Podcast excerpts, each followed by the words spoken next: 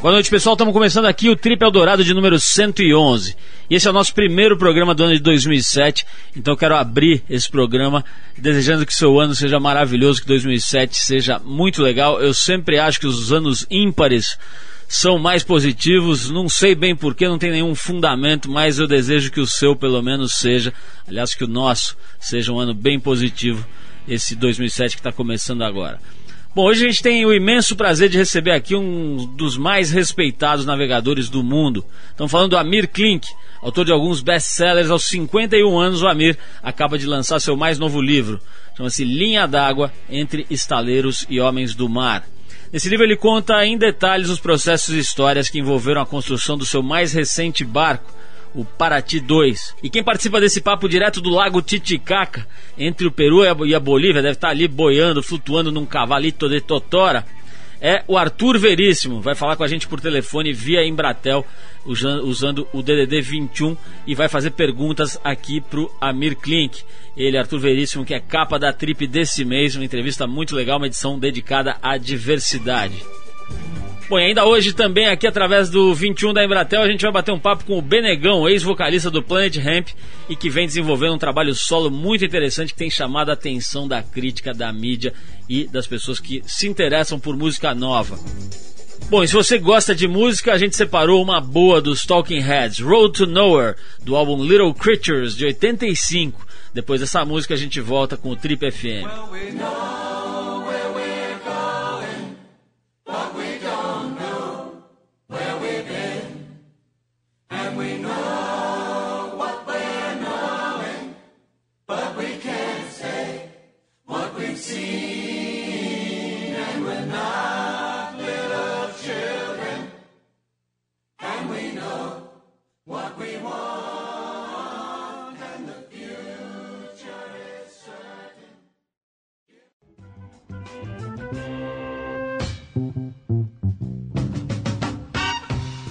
Estamos de volta com o programa de rádio da revista Trip. Essa semana a gente escuta um trecho do papo que a nossa equipe bateu por telefone com o músico Benegão, ex-vocalista da banda Planet Ramp, ao lado do Black Alien e do Marcelo D2.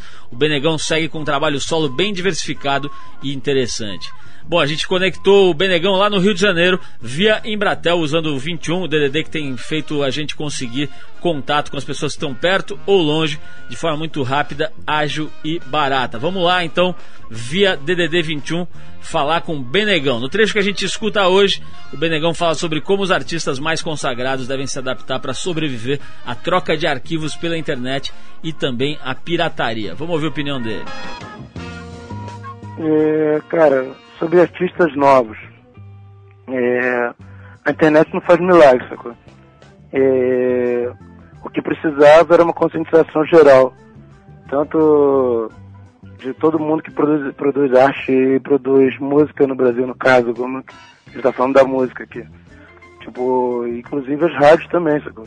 Tinha que se ligar e ter mais espaço para coisa nova, que tem milhões de paradas novas acontecendo aí que acabam fazendo, tocando fora do Brasil geral e, e construindo é, uma, uma boa, um público grande, várias paradas acontecendo fora do Brasil, porque aqui no Brasil não tem espaço para essas bandas tocarem, porque as programações das rádios estão muito tradicionais demais, sabe?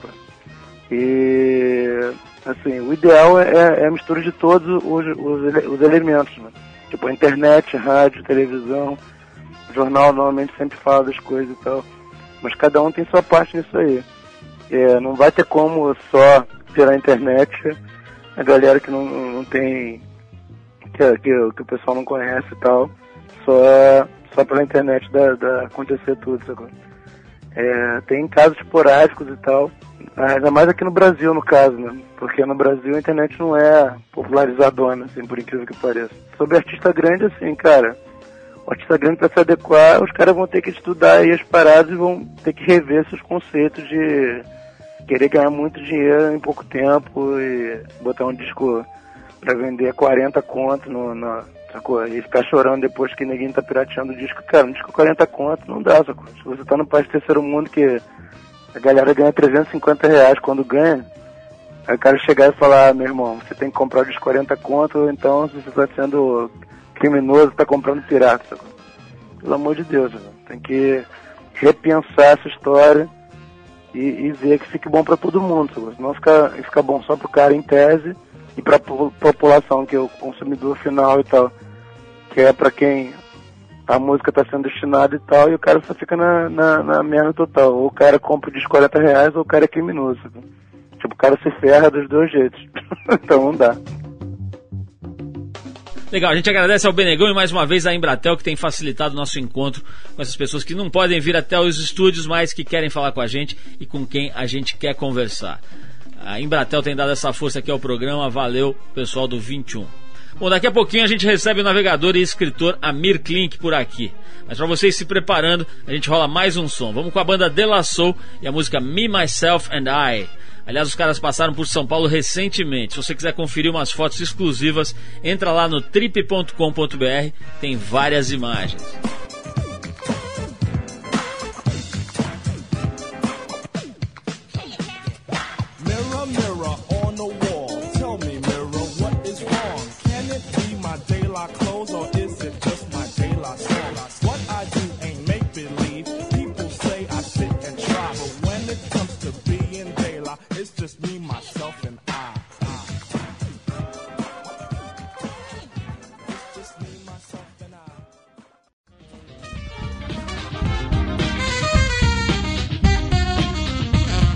Ele é um dos mais prestigiados navegadores do Brasil, formado em economia pela Universidade de São Paulo e especialista em administração de empresas pela Universidade Mackenzie. Ele aplica sua vocação empreendedora em projetos pioneiros de navegação, como por exemplo a mais rápida volta ao mundo já realizada por um navegador. Bom, desses projetos, além da satisfação pessoal, ele acaba desenvolvendo também novos conceitos construtivos que muitas vezes podem ser aplicados em produtos de uso cotidiano. Além de construir seus próprios barcos e testá-los, ele divide sua concorrida agenda entre palestras e eventos. E também escreve livros contando as suas experiências únicas. Já deu para sacar, a gente está falando de Amir Klink, autor de alguns best-sellers, entre eles Os 100 Dias Entre Céu e Mar, e que acaba de lançar mais um livro, Linha d'Água Entre Estaleiros e Homens do Mar, pela Companhia das Letras. Nesse livro ele resume a construção e as primeiras milhas da sua última cria, o barco Paraty 2, um veleiro polar que já virou referência no mundo dos navegadores pela sua eficiência e resistência. Amir, antes de mais nada, um prazer receber você aqui. Daqui a pouco a gente vai inclusive tentar acionar Tour Veríssimo, outro fã da sua carreira aí, que nesse momento deve estar em algum ponto do lago Titicaca ali, perto do Peru, da Bolívia, ali na região fronteiriça. E é um prazer te receber aqui, Amir. A gente já teve o prazer de te entrevistar outras vezes. E agora eu quero saber como é que andam os seus projetos mirabolantes. Agora você estava metido até o pescoço no livro, né? Fala um pouquinho do que, que você tem feito, amigo. Bom, é, primeiro eu não tenho carreira, porque eu não tenho um trabalho também. É, eu gosto tanto do que eu faço, assim, não é, um, não é justo chamar de trabalho, porque é uma mistura de... E eu passei agora dois anos escrevendo e, e pondo em dia a vida também. Quer dizer, não é uma carreira, é um conjunto de peripécias, seria, né? É uma mistura de prazer com dor de cabeça, com, com pepinos e também com encrencas e quase todos os projetos que a gente faz são polêmicos, é, sempre geram uma certa discussão no meio técnico. Eu não gosto de usar o modo convencional de pensar barcos e demorou até eu ter assim coragem de apostar nisso e eu tentei falar um pouco sobre isso nesse último livro, no Linha d'Água, porque eu, eu, eu, procurei me inspirar, na, claro que a gente conhece as técnicas de construção, de barcos polares, não sei o quê, mas eu queria uma coisa diferente e de repente eu descobri que, o, que a jangada do Ceará, de Piúba, a jangada de Tabo, o mestre saverista, o canoeiro de Paraty, eles, têm, eles, eles entendem mais de tecnologia do que um cara é, formado no MIT, ou do que um cara da NASA, ou do que a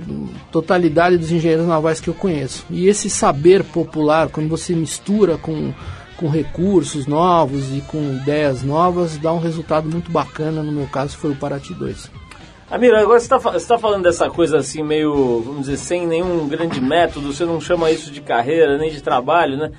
Como é que você, como é que faz, quer dizer, um administrador de empresas aí, um economista, na verdade, né, com especialização em administração, como é que faz para você ordenar isso de forma que você tenha um fluxo de caixa ali, que você tenha uma receita, que você tenha a sua grana as coisas organizadas? Você consegue conciliar essa coisa mais solta, mais livre com um ordenamento razoável da, da parte financeira aí do teu, dos teus projetos, da tua vida?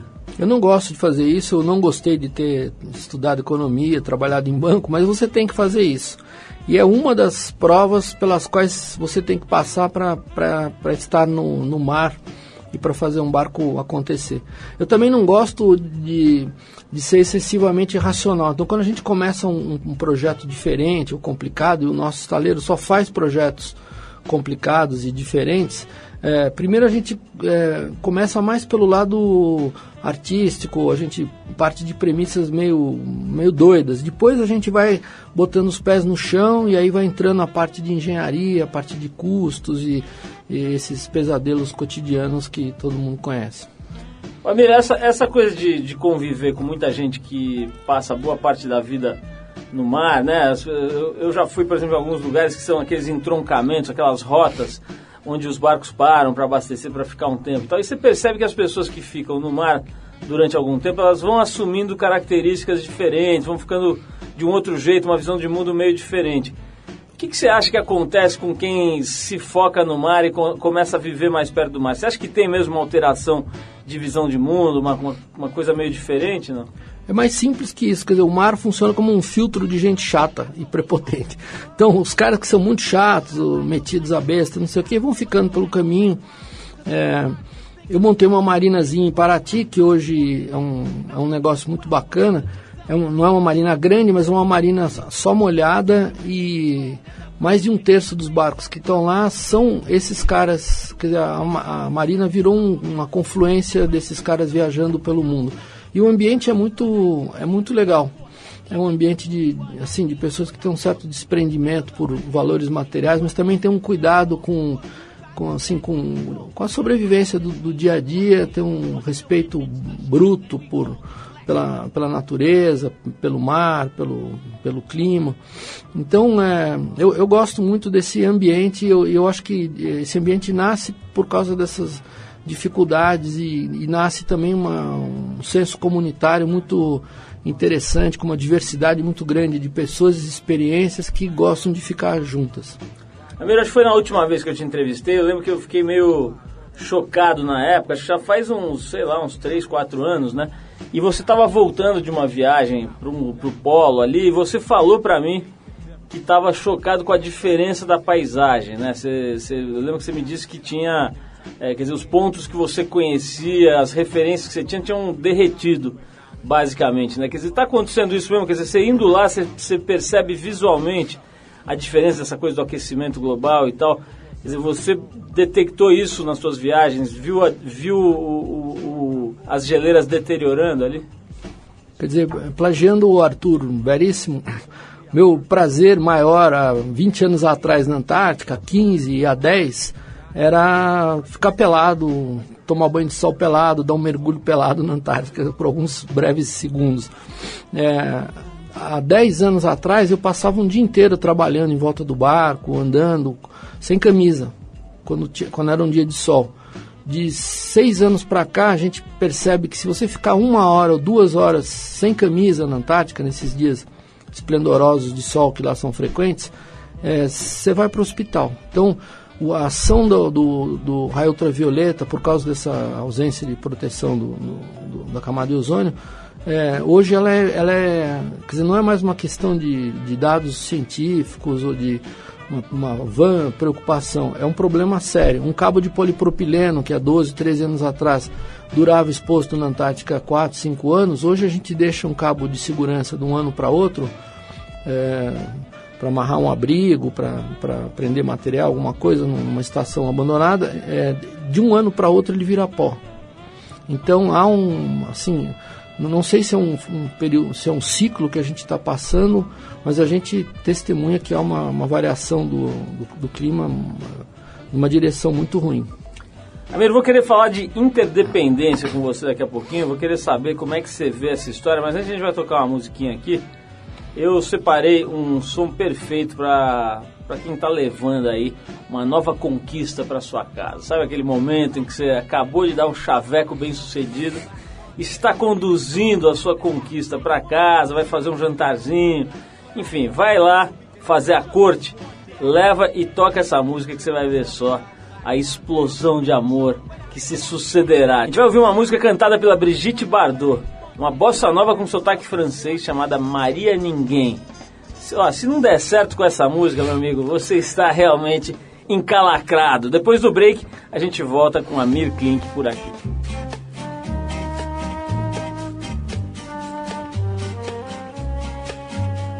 Maria Ninguém E Maria, e Maria, meu bem, se eu não sou João de nada, Maria, que é minha Maria, ninguém.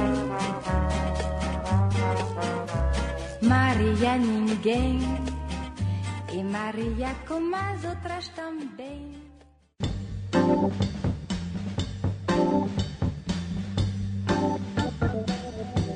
Bom, estamos de volta. A gente ouviu a voz veludo, cotelê de Brigitte Bardot cantando essa bossa nova aí, Maria Ninguém. Mas estamos conversando hoje com Amir Klink, navegador e, como ele mesmo gosta de dizer, um homem que não tem carreira.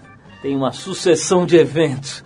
Amir, é, eu estava falando antes da gente tocar música sobre essa coisa de interdependência. Na minha opinião, é um dos conceitos mais urgentes, quer dizer, as pessoas entenderem que não tem essa de país, eu sou isso, você é aquilo. É tudo uma coisa só, né? Quer dizer, se você não entender que o que acontece na selva da Sumatra vai impactar em Pindamonhangaba, logo em seguida, né, as coisas vão ficar complicadas.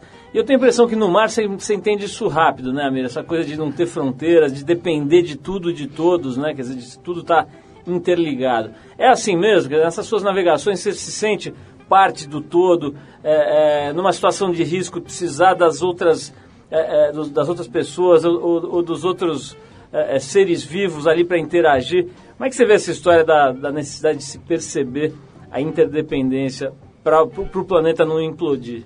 Bom, é o que você sempre busca num barco. Um barco é uma entidade completamente interdependente, mesmo que você esteja navegando sozinho há três anos e completamente sem vontade de aportar em nenhum lugar. A, o país da, da interdependência no mundo é a Antártica.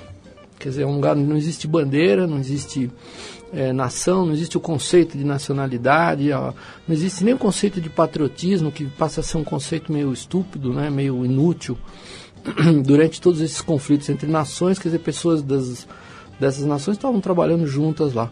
E, e ao mesmo tempo é um, é um lugar que influencia o mundo, onde as pessoas é, é, se admiram, apesar de, de pertencer a atividades e competências completamente diferentes. Um é contrabandista, o outro é um aventureiro que está indo fazer nada, outro um, um inútil que está passeando, outro é turista, outro é um cientista renomado.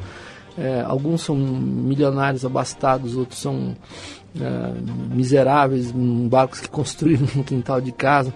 É, é, um, é um mundo que eu gosto profundamente. É um mundo onde rapidamente a gente entende é, que a gente não pode ficar fechado em fronteiras, não pode ficar olhando só para o umbigo. Esse ano com as crianças na Antártica eu consegui mostrar isso para elas no, no, no caso do, dos bichos lá do reino animal antártico, porque os livros de crianças tendem a criar aquele mundo cor-de-rosa dos bichinhos que saem passeando de mãozinhas dadas, com as historinhas felizes e não sei o quê. E de repente a gente chegou, tinha um grupo de de orcas fazendo um ataque fulminante. Né? Depois a gente encontrou as, as, focas leopardo, que são extremamente agressivas quando tem uma colônia de, de papuas ou de pinguins que estão entrando na água. E logo em seguida os pigoceles papuas, com os filhotes sendo mortos pelas escuas por via aérea. Quer dizer, elas ficaram chocadas assim com essa carnificina de repente. E, mas logo elas entenderam que é um ciclo, quer dizer, um depende do outro. A escua precisa alimentar os seus filhotes, como a foca leopardo precisa se defender também, como as orcas têm que se organizar entre si para poder caçar. E qualquer interferência nesse, nesse ciclo de alto comprometimento gera uma encrenca muito grande. Foi o que o homem fez quando, quando descobriu a Antártica no, no século XIX e começou a caçar baleias e criou um uma alteração que persiste até hoje. Amir, eu estou vendo aqui que o seu próximo projeto é um barco desenvolvido com a preocupação da eficiência energética. O que, que é isso exatamente? Qual que é esse projeto? Bom, isso foi resultado de uma, de uma auditoria que eu fiz no estaleiro. Eu acho, nunca vou parar de velejar, eu adoro velejar, mas às vezes velejar é uma coisa meio burra. E quando eu fiz as contas, na, sei lá, na minha 15ª viagem para a Antártica, com Paraty 2, que é um dos barcos de maior eficiência eh, que eu já naveguei, é, em todos os sentidos, tanto a vela como a motor, quando eu fiz as contas, quanto custa um jogo de velas que o ultravioleta lá do nosso buraco de ozônio come em três anos, o custo de velejar em três anos paga cinco viagens para a Antártica a motor. Então, assim, é lindo velejar, mas é muito caro. E usar um motor é uma coisa mais. Então, por que não pensar um barco para ser absurdamente eficiente usando algum tipo de propulsão mecânica? O Brasil tem as soluções mais geniais no mundo nessa área hoje. Claro que tem célula de combustível, a gente já está avançado nisso, bastante avançado na reforma molecular de etanóis ou combustíveis fósseis, mas a gente tem uma, um privilégio de poder fazer combustível sem usar alimento, por exemplo, sem usar soja ou milho, caso dos alemães. A gente pode fazer é, diesel, combustível com, com sebo, por exemplo. Imagina que legal fazer uma volta ao mundo queimando lixo de matadouro ou sebo. A gente pode fazer diesel com pinhão bravo, com algodão, babaçu, dendê, o diabo. E ninguém ainda pensou em barcos de alta performance econômica ou de eficiência energética. A gente sempre pensa na performance de velocidade, de, de conforto. E a gente está trabalhando num, num, projeto desses que, que é bem apaixonante. Vai ser um catamarã gigante, mas muito afiado e extremamente econômico. Bom, eu falei aqui, aqui no começo que muitos dos seus projetos acabam sendo aplicáveis no dia a dia aí, né? Quer dizer, acabam resultando em experiências que podem ser úteis para se aplicar em, em, situações mais do dia a dia. Esse tipo de projeto, quer dizer, pode gerar algum tipo de, de sacada de combustível novo? Porque todo lugar que você olha, desde os estudos de geopolítica, para todo canto que você olha, só se fala nisso, né? O mundo dependente de combustíveis fósseis vai explodir vai acabar, né? Oriente Médio, agora a China crescendo muito e precisando de mais combustível e tal. Quer dizer, tem um pouco disso nesse teu projeto, uma, uma, uma, pretensão, uma perspectiva de poder influenciar com alguma descoberta, alguma sacada nesse nível? Eu não tenho pretensão de fazer nada assim para o mundo, mas eu sei que qualquer, qualquer pequeno passo, que, às vezes um inventor de fundo de quintal em São José dos Campos é, descobre um negócio que, que ninguém num, num instituto de pesquisa hiper é, financiado conhece. Então, eu acho que num país onde a gente tem esse dom da criatividade, onde a gente é pressionado de todos os lados, é, a gente tem pelo menos a obrigação de tentar propor alguma coisa. Modéstia à parte, a gente faz barcos hoje que não. Acabamos, o Thierry no estaleiro acabou de fechar um projeto agora para a Suíça. O nosso orçamento não foi o mais barato, concorreu com o de outros países, é, mas porque eles sabem que a gente, o custo final nosso é menor porque a gente tem experiência prática além da experiência construtiva. E a gente não trabalha com caras do mercado.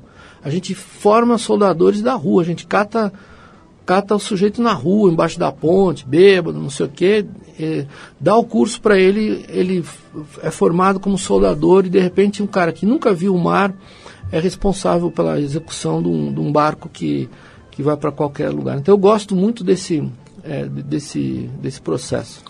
É, fal falando em, em, coisas que são criadas aqui no Brasil e que podem repercutir no mundo inteiro, eu estava lendo esses dias que o motor bicombustível, né, esse motor flex, é uma criação de engenheiros brasileiros que já está no mundo inteiro, né, que está mexendo com a indústria automobilística do mundo inteiro, não sabia que era uma criação de cabeças aqui do Brasil. Mas, amigo, seu pai é libanês, você conviveu bastante com, a, com essa cultura, né, com a cultura árabe. Como é que você está vendo aí essa intervenção americana no Oriente Médio. Então, você acha que isso faz sentido com essa experiência toda, toda sua de, de navegar, de conhecer outras culturas e tal? Você acha que faz algum sentido os Estados Unidos quererem interferir ali, quererem fazer uma intervenção para arrumar o mundo a, a, da forma deles? Como é que você vê esse tipo de atitude de, de dominação assim? Bom, o Brasil está fazendo a mesma coisa né? no Sudão, em outros lugares. Então, é, é, é um assunto delicado, eu acho individual, como cidadão, eu acho um absurdo, mas é, o fato é que tem interesses econômicos por trás. Então, para mim, o maior crime americano ainda não é a intervenção no Iraque, mas foi o, o embargo econômico, que é uma maneira covarde de matar. Quer dizer, você matar na guerra é uma maneira porca, imunda de lutar, gera efeitos econômicos para todo lado. Os Estados Unidos hoje estão ganhando muito por causa desse processo, economicamente falando, gera muito é, muita receita, mas um embargo econômico é uma maneira é, covarde de, de, de, atacar um país. Quer dizer, na verdade, quem é penalizado são, são as crianças, são as fatias mais pobres da população, menos assistidas, e os privilégios que querem ser combatidos continuam sendo mantidos. Eu espero que haja uma decisão de, de retirada do, do os, os Estados Unidos não têm competência intelectual para entender o jogo de forças que existe lá entre, entre, entre xiitas, é, é, sunitas e principalmente entre curdos. É, o Oriente Médio não é um assunto simples de, de resolver com uma ação militar modelo de, de garotões loiros americanos hiperarmados. Eles nunca vão conseguir entender a, a cabeça, o, o os, os, árabes são muito pacientes, o, o tempo, a escala de tempo para eles é diferente, o, a, o sabor de vingança para eles é uma coisa que, que não, não, mor não morre. E eu acho um, um problema muito cabeludo que os americanos arrumaram para resolver. Bom, Ramiro, a gente não é a TV Globo, nem vai fazer especial do Roberto Carlos de fim de ano, mas é uma época em que a gente acaba lembrando do Roberto Carlos, é inevitável. Então vamos ouvir aqui é, uma pérola do nosso rei da música popular aqui, que é a música Namoradinha de um Amigo Meu. Depois da música tem mais papo com a Mir Klin, que a gente vai conversar com Arthur Veríssimo por telefone, usando o 21 da Embratel aqui, que a gente usa sempre para acessar as pessoas que estão longe aqui do estúdio. A gente vai conversar com Arthur Veríssimo, juntamente com a Mir Klink. Vamos de Roberto Carlos e Namoradinha de um Amigo Meu. Vamos lá. Estou amando loucamente de um amigo meu. Sei que estou errado, mas nem mesmo sei como isso aconteceu. Dia sem querer, olhei em seu olhar e disfarcei até pra ninguém notar.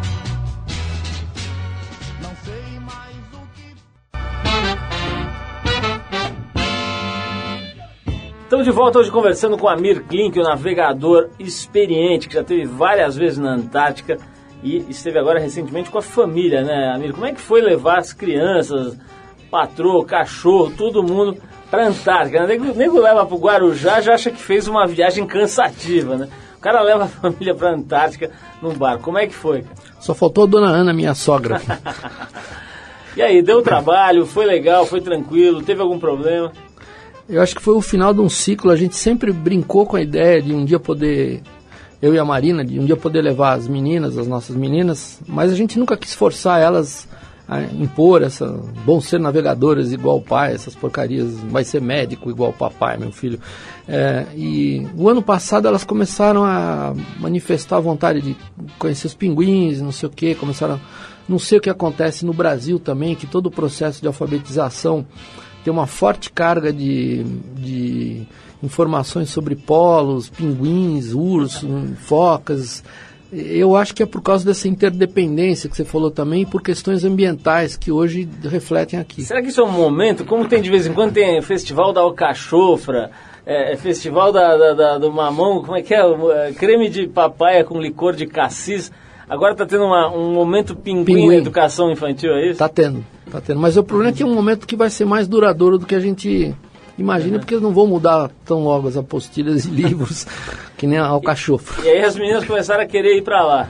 Pois é, elas começaram a entender que eu, na verdade, não, tô, não fico tão isolado, que a gente fala pelo rádio, que eu estou ouvindo uma rádio maluca, não sei o quê, que dá para a gente falar de vez em quando.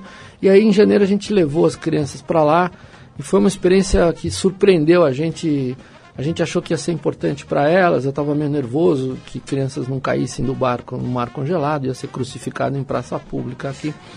E no final as crianças ensinaram para a gente mais do que a gente achou que ia ensinar para elas. Né? Eu mudei meu conceito sobre profissionalismo, eu já naveguei muito com caras hiper profissionais e hoje eu acho que ser profissional no, no mar é pior do que ser um covarde, um banana. Não é suficiente ser profissional. O cara que é profissional, ele cumpre a parte dele com esmero máximo, depois vai para a cama dormir. E num barco a vela, em alto mar, não existe isso. Você respira 24 horas por dia. Se você não entende o humor de quem está do teu lado, o, a, o efeito da pressão barométrica caindo no Oceano Índico, a entrada numa, de uma inversão de maré na passagem de Drake, vinda do Pacífico, você se dá muito mal. E as crianças têm esse dom de perceber essas coisas, assim, de perceber quando há um conflito entre os adultos e quando há um risco muito grande, quando as ondas estão crescendo. E, e para a gente foi uma surpresa muito grande e, e foi uma pequena decepção também, porque a desculpa para levar elas para lá eu escondi um tesouro há uns anos atrás de brincadeira na Antártica com um pouquinho de dinheiro, um bocado de uísque e alguns pertences valiosos pessoais. E a gente foi, levou elas para lá para procurar, para desenterrar esse, esse tesouro. E a decepção foi engraçada porque eu achei que ia ser fácil desenterrar o tesouro. Quando a gente chegou nessa ilha, que não tem nome, é, tinha muita neve. Em janeiro está tudo coberto de neve ainda. Então levou uns dois ou três dias para eu escavei que nem um condenado da Guiana Francesa. E quando eu estava próximo da fase anaeróbica de exaustão é, física, é, achamos finalmente o tesouro. E eu queria que elas dessem pulos de 5 metros de alegria, porque elas não largaram do meu. Eu não aguentava mais o maldito tesouro. Não podia ir embora da Antártica também com um papelão de não achar uhum. o tesouro. E elas abriram e não gostaram do tesouro. Elas não acharam nada. Eu achei o fim da picada. E no último dia na Antártica é que eu entendi a visão delas sobre tesouros. Quer dizer, para elas, tesouro não é um negócio bacana que você acha no meio do caminho, é um negócio bacana que você constrói. Porque no dia que a gente foi embora, elas resolveram fazer o tesouro delas. Quer dizer, aquele tesouro que elas ajudaram, me infernizaram para achar, era o meu tesouro. Aí elas fizeram uma caixinha com as coisas dela, delas e pediram que eu fosse arrumar um lugar para esconder e que jurasse diante de todas elas que eu não ia jamais confessar para ninguém a posição do tesouro que continua intacto. E o que, o que você desenterrou, você trouxe de volta ou largou lá? Não, trouxe de volta. trouxe de volta, senão os ambientalistas pegam no pé da gente. E quantos anos ficou entre, entre o enterrar e o desenterrar? Né? Acho que ficou uns quatro anos. Eu tive outras vezes na Antártica, mas não deu, não, não, não, não tive chance de ir para para essa região. Amigo, você falou uma coisa aí que eu fiquei pensando. Se, um, se alguém cai nessa água, é morte instantânea ou não? Não, não. É um tabu também. O Fábio Tosi, o nosso médico maluco, velho companheiro de viagem, um dia a gente deixou escapar um bote lá. Alguém desamarrou o cabo da âncora do bote. E quando a gente estava escalando lá uma montanha para ir para uma colônia de, de pinguim, é, de pinguins, papua, o bote escapou. E a gente ia tá morto sem o bote. E ele não teve, não parou para pensar. Ele desceu o morro correndo, foi arrancando a roupa no meio do caminho. Quando chegou na beira d'água, ele deu um grito meio efeminado e pulou na água, porque é dura, a água dói mesmo. Nossa. E ele nadou uns 150 metros até o barco pelado e levantou que nem um Hulk e deu partida no motor, trouxe o motor. Amigo, nós estamos agora em contato com Arthur Veríssimo, nosso cão perdigueiro, o nosso farejador profissional, o homem que fuça em qualquer buraco em busca da notícia. Nesse momento, nós vamos ligar, nós ligamos para ele, já já está na linha, nós ligamos para ele usando o DDD da Embratel, nosso patrocinador aqui, o 21, que nos permite falar com a turma que está longe. Agora, Arthur Veríssimo, diretamente do Largo, do Largo não, né? Largo, capaz ele tá no Largo da Batata, né? Não, do, diretamente lago do Lago Titicaca, ali na fronteira do Peru com a Bolívia, ali naquela região. Arthur Veríssimo. Mas Arthur, você que está aí nesse momento, navegando pelo Lago Titicaca, flanando pelas paragens de Copacabana, ilhas flutuantes e outras modalidades aí de levantamentos, o que você gostaria de perguntar para o Amir Klink, outra pessoa que passou a vida navegando e tem muito a contribuir aí para as suas pesquisas nesse campo, Arthur. Para mim é uma satisfação poder falar com você, Paulo, e também novamente friso com a Amir Klink, que já tive a oportunidade por duas vezes já entrevistá-lo juntamente contigo. Pois, Amir, queria saber se você já passeou, já, já teve a oportunidade de navegar com um barco de totó, um barco de junco. Eu não naveguei nas Totoras, mas a gente fez uma vez um, um trabalho bacana na Ilha de Páscoa por causa da, das, dos estudos de Totora lá do Thor Heyerdahl que você falou agora. E foi por causa dos livros do velhinho lá que eu me tornei navegador, fiquei apaixonado pelo Expedição Contique, depois o Ra 1, Ra 2. É muito legal você estar tá aí, viu? É uma grande coincidência, porque eu estou aqui junto com um dos criadores da embarcação, o Radez, que é um dos irmãos Limate, que viajaram junto com o Thor Heyerdahl, o grande mestre da navegação também, né? Ah, um, um dos, dos é, tripulantes também, não? É, eu tô com um dos tripulantes comigo, um dos velhinhos aqui. Caramba, não é possível.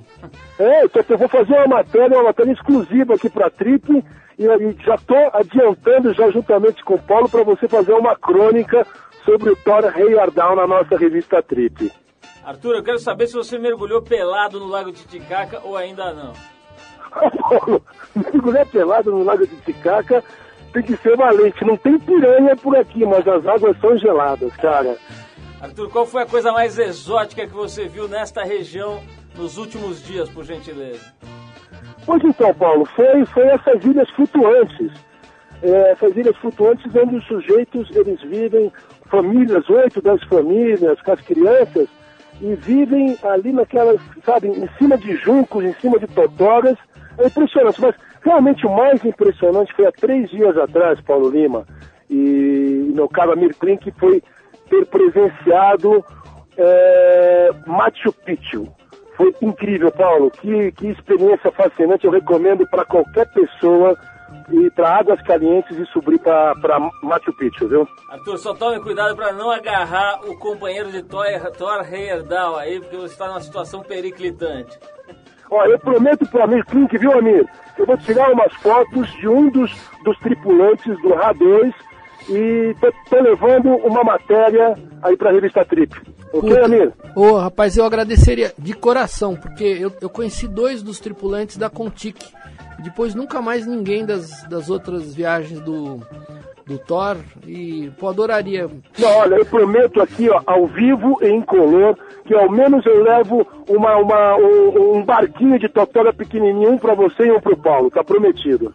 Mas, ô Arthur, então, ó, continue pelos seus, é, é, fazendo seus levantamentos, farejando fatos inusitados, exóticos e peculiares e se comunique com a base a qualquer momento. Oi, abração, Arthur. É, cuidado para não virar a totora, hein?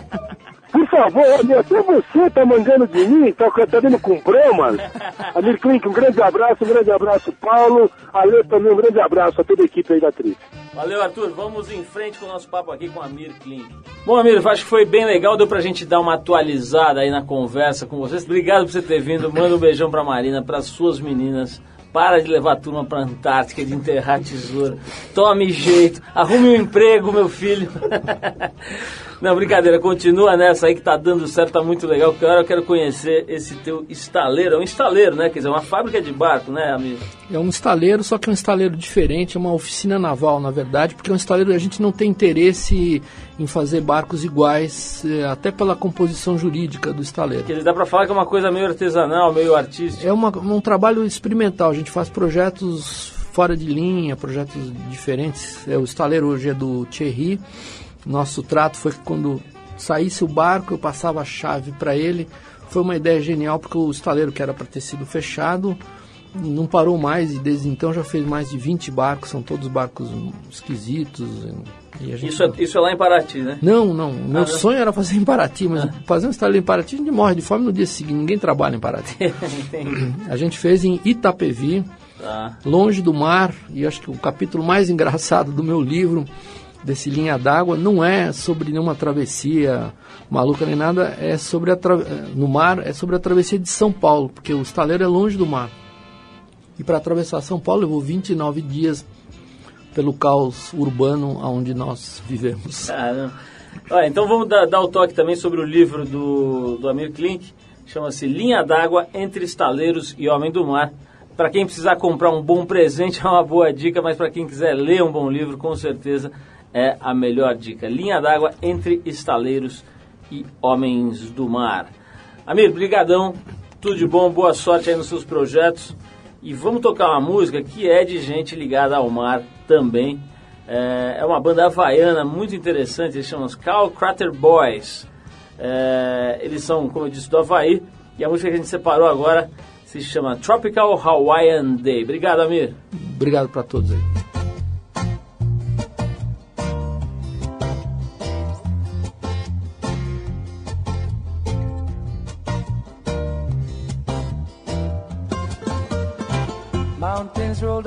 To the sea.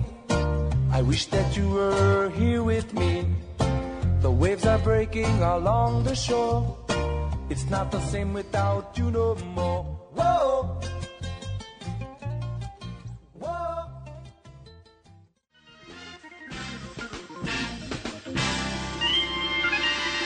Bom, hoje excepcionalmente a gente não traz aquelas dicas sobre o que acontece de melhor aí na sua cidade nos próximos dias, porque a gente também é filho de Deus, está dando um tempinho aí, umas férias merecidas. Mas para compensar, a gente separou uma música do Sid Vicious, na verdade do Sex Pistols, com o Sid Vicious e a versão pro clássico do Frank Sinatra, My Way. Dá uma ouvida.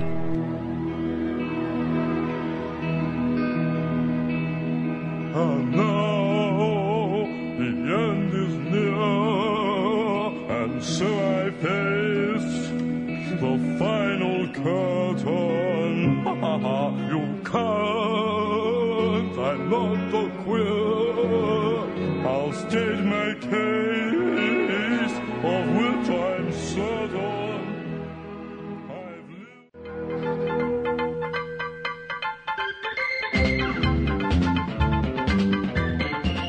Bom, o Trip Eldorado fica por aqui. O programa é uma produção da equipe da Revista Trip, em parceria com a Eldorado FM, a rádio dos melhores ouvintes. A apresentação é de Paulo Lima, participação excepcional de Arthur Veríssimo, edição de Endrigo Kiribras, produção e trabalhos técnicos Alexandre Potashev, programação musical Cris Nalmoves. Fala com a gente, se escreve para rádio@trip com.br. Pode mandar sua sugestão, seu e-mail, seu elogio, sua crítica que a gente vai gostar. Na semana que vem tem mais programa, a gente volta nesse mesmo horário com mais um Triple Dourado. E às terças e quintas, às 7h20 da noite, com a nossa versão Triple Dourado Shortcuts aqui na Rádio dos Melhores Ouvintes. Um abração, um bom fim de semana, um fim de semana especial para vocês todos que ouvem a gente e até a semana que vem.